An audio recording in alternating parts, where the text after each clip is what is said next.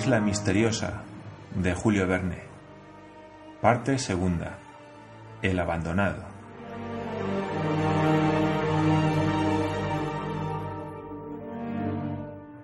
Capítulo 1. Síntoma de que están acompañados. Habían transcurrido siete meses justos desde que los pasajeros del globo habían sido arrojados a la isla Lincoln. Desde entonces, todas las investigaciones hechas no habían dado como resultado el descubrir ningún ser humano. El humo tampoco había dado indicio de la presencia del hombre en la superficie de la isla. Ni un producto de trabajo manual había ofrecido testimonio alguno de su paso en ninguna época próxima ni remota. La isla no solo parecía no habitada, sino que debía creerse que no lo había estado nunca. Pero a la sazón, todo este cúmulo de deducciones desaparecía ante un simple grano de plomo hallado en el cuerpo de un inofensivo roedor. En efecto, aquel plomo había salido de un arma de fuego, y quién más que un ser humano habría podido disparar. Cuando Pencroff puso el grano de plomo sobre la mesa, sus compañeros lo miraron con profundo asombro.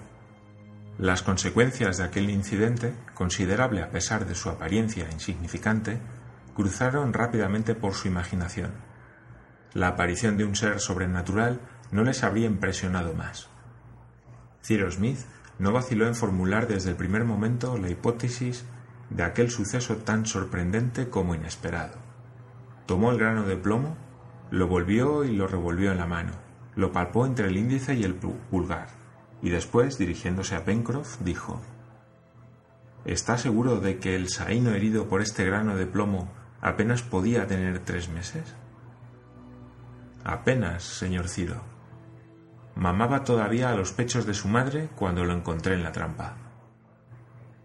En ese caso, dijo el ingeniero, tenemos la prueba de que hace al máximo tres meses se ha disparado un tiro de fusil en la isla Lincoln y que un grano de plomo, añadió Gedeón Spilett, ha herido, aunque no mortalmente, a este animalito. Es indudable, repuso Cyrus Smith. Y de este incidente debemos deducir las siguientes consecuencias. O la isla estaba habitada antes de que nosotros llegásemos, o algunos hombres han desembarcado hace no más de tres meses. Esos hombres han llegado voluntario o involuntariamente por haber tomado tierra o por haber sido arrojados a ella en un naufragio este punto no podrá ser dilucidado hasta más adelante. Tampoco podemos saber si son europeos o malayos, amigos o enemigos de nuestra raza, ni podemos adivinar si habitan todavía en la isla o se han marchado ya de ella. Pero estas cuestiones nos interesan demasiado para que permanezcamos mucho tiempo en la incertidumbre. No, cien veces no, mil veces no, exclamó el marino, levantándose de la mesa. No hay más hombres que nosotros en la isla Lincoln. ¿Qué diablo?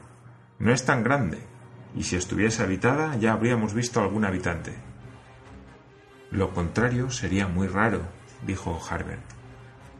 Pero todavía sería más raro, repuso Gedeon Spilett, que este saíno hubiese nacido con un perdigón de plomo en el cuerpo. A no ser, dijo seriamente Nab, que Pencroff tuviera ¿Qué estás diciendo, Nat? ¿Tendría yo, por ventura, sin saberlo, un grano de plomo en las mandíbulas? ¿Y dónde podría haberse ocultado por espacio de siete meses? añadió, abriendo la boca para enseñar los magníficos treinta y dos dientes que la guarnecían. Mira bien, Nab, y si encuentras un diente hueco en esta dentadura, te permito que me arranques una docena. La hipótesis de Nab es inadmisible, respondió Cyrus Smith, que a pesar de la seriedad de los pensamientos que lo agitaban, no pudo contener una sonrisa. Es indudable que en estos últimos tres meses se ha disparado un tiro de fusil en la isla, pero me inclino a creer que los hombres, cualesquiera que sean, que han tomado tierra en esta costa, o son recién venidos o no han hecho más que una corta estancia en ella. Porque si cuando explorábamos el monte Franklin hubiera estado habitada, nos habrían visto o nosotros les habríamos visto a ellos. Es probable que en una de las semanas anteriores alguna tempestad, seguida de naufragio, haya arrojado a los náufragos a la costa. De todos modos, nos importa poner en claro lo sucedido. Me parece que debemos obrar con prudencia, dijo el periodista. Ese es también mi parecer, añadió Cyrus Smith. Pues por desgracia, hay que temer que sean piratas malayos los desembarcados en la isla. Señor Ciro, preguntó el marino, ¿no sería conveniente, antes de salir al descubierto, construir una canoa que nos permitiese o remontar el río o, en caso contrario, costear la isla? No debemos dejarnos coger desprevenidos. Ha tenido usted una buena idea, Pencroff, contestó el ingeniero, pero no podemos esperar y necesitaríamos por lo menos un mes para construir una canoa. Una verdadera canoa, sí, replicó el marino pero no necesitamos una embarcación para alta mar, y en cinco días yo me comprometo a hacer una piragua, suficiente para navegar por el río de la Merced. ¿En cinco días? exclamó Nab. ¿Fabricar un barco? Sí, Nab, un bote a la moda india. ¿De madera? preguntó el negro en tono de duda. De madera, contestó Pencroff, o mejor dicho, de corteza de árbol. Repito, señor Ciro, que en cinco días tendremos lo que necesitamos. Vaya por los cinco días, dijo el ingeniero. Pero de aquí a entonces hay que vivir alerta, dijo Harbert. Muy alerta, amigos míos, añadió Ciro, y por lo mismo les ruego que limiten sus excursiones de caza a las inmediaciones del Palacio de Granito. Terminó la comida con menos animación de lo que Pencroff había esperado. Así pues, los colonos no habían sido los primeros ni los únicos habitantes de la isla. Desde el incidente del grano de plomo, este era un hecho incontestable, y semejante revelación no podía menos de suscitar viva inquietud en el ánimo de los colonos. Cyrus Smith y Gedeón Spilett, antes de dormirse, hablaron mucho de estas cosas. Se preguntaron si por acaso este incidente tendría conexión con las circunstancias inexplicables de la salvación del ingeniero y otras particularidades extrañas que ya muchas veces les habían chocado. Sin embargo, Ciro Smith, después de haber discutido el pro y el contra de la cuestión, dijo Bueno, ¿quieres saber mi opinión, querido Spilett? Sí, Ciro. Pues bien, yo creo que por mucho que busquemos y por minuciosamente que exploremos la isla, no encontraremos nada. A la mañana siguiente, Pencroff puso manos a la obra. No se trataba de hacer una canoa con cuadernas y tablones de forro, sino solo un aparato flotante de fondo plano, que sería excelente para navegar por el río de la Merced, sobre todo cerca de sus fuentes, donde el agua era poco profunda. Trozos de corteza de árbol, unidos uno a otro, debían bastar para formar la ligera embarcación, y en caso de que por dificultades naturales fuera necesario transportarla a brazo, no ofrecería grandes dificultades. Pencroff contaba formar la sutura de las tiras de corteza con clavos remachados, asegurando así con la perfecta adherencia de unas a otras la completa impermeabilidad del aparato. Había que elegir árboles cuya corteza flexible y consistente al mismo tiempo fuese a propósito para el objeto. Precisamente el último huracán había abatido bastantes douglasias que convenían perfectamente a este género de construcción. Varios de estos abetos yacían en el suelo y sólo había que descortezarlos, si bien esto fue lo más difícil, dada la imperfección de las herramientas que poseían los colonos, pero al fin se logró lo deseado. Mientras el marino, secundado por el ingeniero, se ocupaba sin perder tiempo en esta tarea, Gedeón Spilett y Harbert no estuvieron ociosos. Se habían hecho proveedores de la colonia. El periodista no se cansaba de admirar al joven, que había adquirido una destreza notable en el manejo del arco y del venablo. Harbert mostraba también audacia, unida a esa serenidad que podría llamarse justamente la reflexión del valor.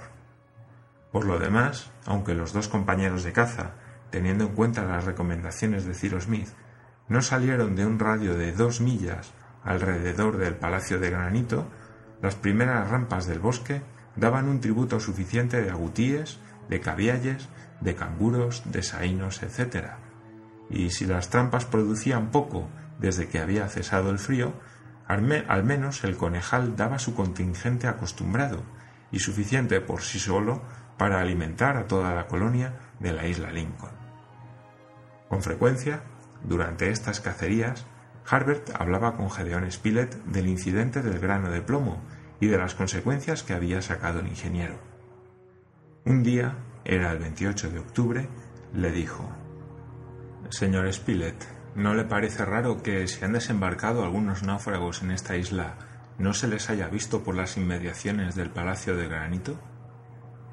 Muy raro si están aquí todavía, contestó el periodista, pero muy natural si se marcharon.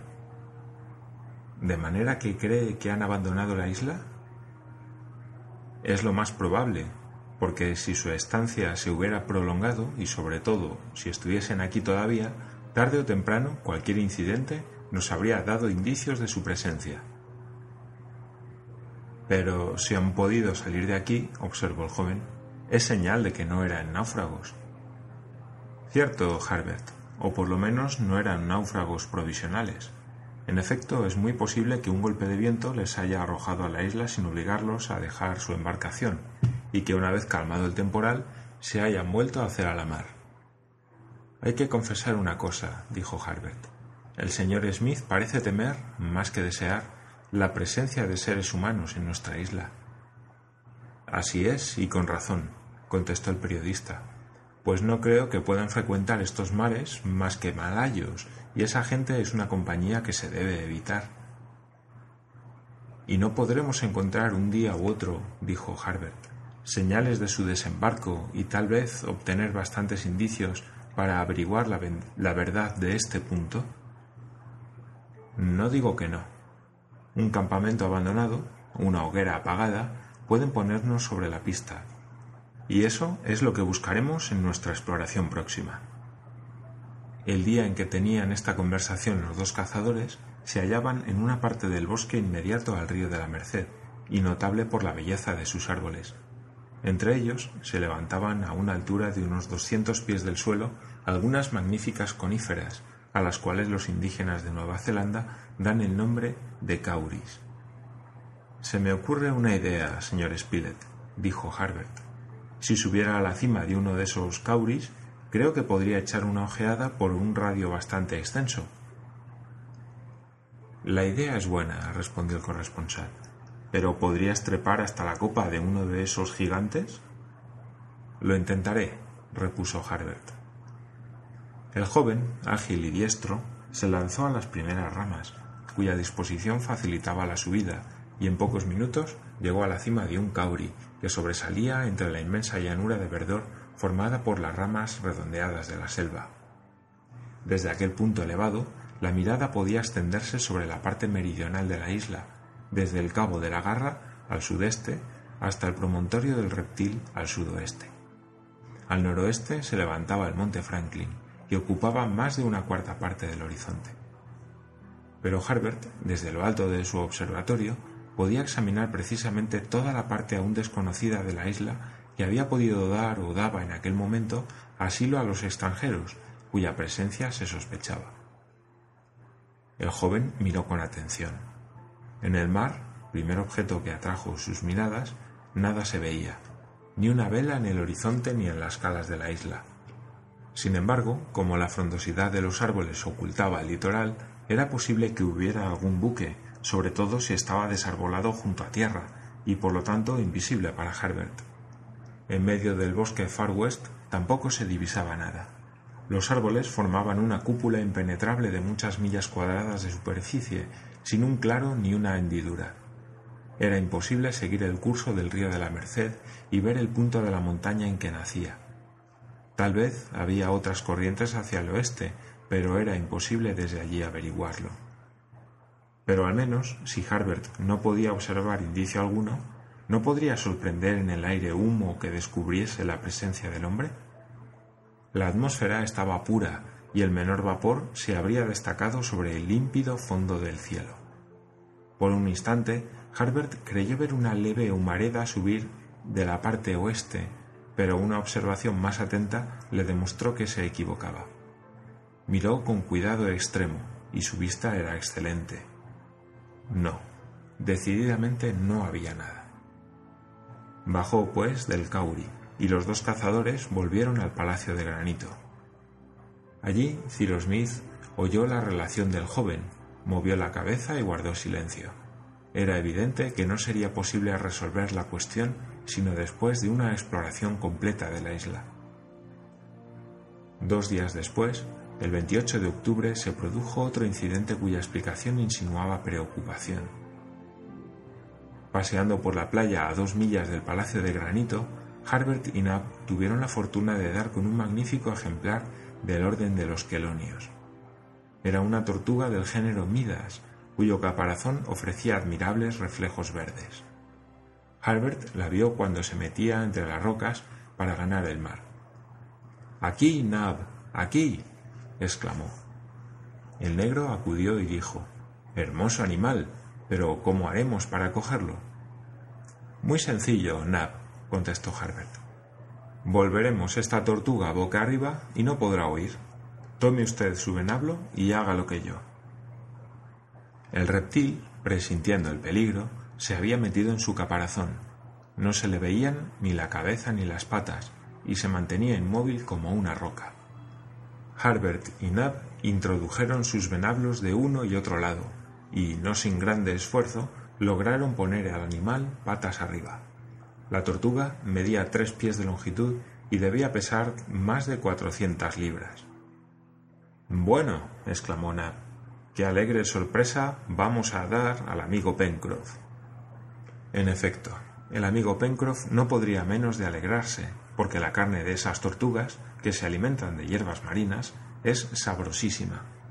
En aquel momento, ésta no deja entrever más que su cabeza pequeña, achatada y bastante desarrollada en la parte posterior a causa de sus grandes fosas temporales, ocultas bajo una bóveda huesosa. ¿Y ahora qué haremos de nuestra caza? dijo Nab. No podremos llevarla al palacio de granito. Dejémosla aquí, puesto que no puede volverse, y vendremos por ella con el carretón. Comprendido. Sin embargo, para mayor precaución, Harbert se tomó el cuidado, que Nab consideró superfluo, de calzar al animal con gruesos cantos, hecho lo cual los dos cazadores volvieron al palacio de granito siguiendo la playa, que la baja marea dejaba descubierta en una buena extensión. Harbert, queriendo dar una sorpresa a Pencroff, no le dijo nada del soberbio ejemplar de quelonios que había dejado en la arena. Pero dos horas después estaba de vuelta con Nab y el carretón en el sitio donde lo habían dejado. El soberbio ejemplar de quelonios no estaba allí. Nab y Harbert se miraron sorprendidos y después observaron alrededor. Aquel era, sin embargo, el sitio donde habían dejado la tortuga. El joven encontró los cantos de que se había servido, por consiguiente estaba seguro de no haberse engañado. ¡Caramba! exclamó Nab. Estos animales saben volverse a su posición natural. Así parece, repuso Harbert, que no comprendía la desaparición de la tortuga y contemplaba los cantos esparcidos por la arena. No creo que se alegre mucho Pencroff de este acontecimiento. El señor Smith me parece que tendrá alguna dificultad en explicarlo, pensó Harbert. Bueno, repuso Nab, que quería ocultar su contrariedad. No hablemos del asunto. Al contrario, Nab, hay que hablar de ello, dijo Harbert. Y ambos volvieron con el carretón al palacio de granito. Al llegar al arsenal donde el ingeniero y el marino trabajaban, Harbert refirió lo que había ocurrido. Ah, torpes, exclamó el marino, haber dejado escapar por lo menos cincuenta sopas. Pero, Pencroff, dijo Nab, si el animal se escapó no es culpa nuestra, pues ya te he dicho que lo volvimos patas arriba. Pues no la volveríais bien, dijo el obstinado marino. Vaya si la volvimos, exclamó Harbert y refirió el cuidado que habían tenido en calzar con cantos el caparazón de la tortuga. Entonces se ha escapado por milagro, replicó Pencroff. Yo creía, señor Ciro, dijo Harbert, que las tortugas, una vez vueltas sobre el caparazón, no podían recobrar su posición natural, sobre todo si eran muy grandes. Así es, hijo mío, contestó Ciro Smith. Entonces, ¿cómo se explica a qué distancia del mar dejasteis la tortuga? preguntó el ingeniero, que, habiendo suspendido su trabajo, reflexionaba sobre aquel incidente. A unos quince pies al máximo, respondió Harbert. ¿Y la marea estaba baja? Sí, señor. Entonces, dijo el ingeniero, lo que la tortuga no pudo hacer en la arena, lo habrá podido hacer en el agua. Se habrá vuelto a subir la marea y llegado tranquilamente al mar. ¡Ah! ¡Qué torpes hemos sido! exclamó Nab. Eso es precisamente lo que he tenido el honor de deciros, repuso Pencroff. Cyrus Smith había dado aquella explicación que era sin duda admisible. Pero ¿estaba perfectamente convencido de su explicación? No nos atreveríamos a asegurarlo.